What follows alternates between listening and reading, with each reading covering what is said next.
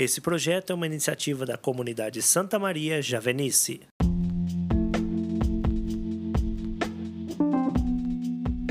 Amados irmãos e irmãs, hoje é sexta-feira, dia 1 de outubro de 2021.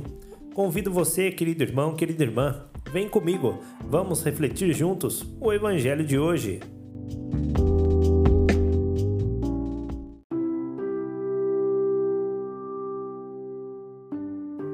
O texto do Evangelho de hoje está no livro de Lucas, capítulo 10, versículos de 13 a 16.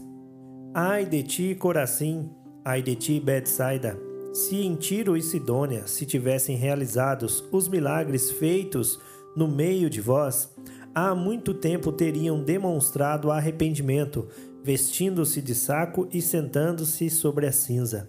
Pois bem, no dia do julgamento, Tiro e Sidônia terão uma sentença menos dura do que vós. E tu, Cafarnaum, serás elevada até o céu? até o inferno serás rebaixada.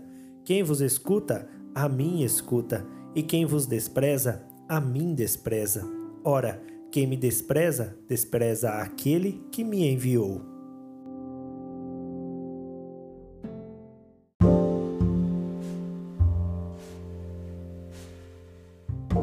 A reflexão de hoje foi escrita por nossa irmã de comunidade Rosiane. Olá, povo de Deus! Com alegria, estamos mais um dia aqui refletindo o Evangelho do dia. No Evangelho de hoje, Jesus começa dizendo: Ai de ti, Corazim, Betsaida. Jesus adverte a falta de fé daquelas cidades. Muitos foram os milagres feitos no meio delas, e mesmo assim não se converteram.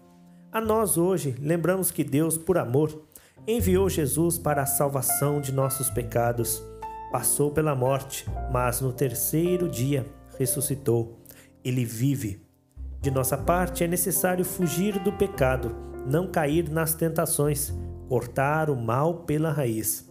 E temos uma pessoa com quem podemos contar todos os dias, em todos os momentos: o Espírito Santo. Faço hoje uma pergunta a você. Você já experimentou algo inexplicável em sua vida?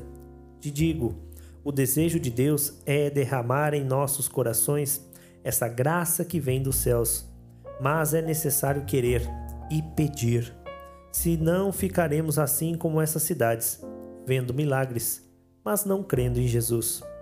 Um exemplo é uma plantação. Se não arrancarmos as pragas, elas dificultarão o crescimento da planta. E onde está o mal? Está somente nas pragas? As pragas aparecerão sim, mas o mal está também se tivermos a preguiça de arrancar as pragas.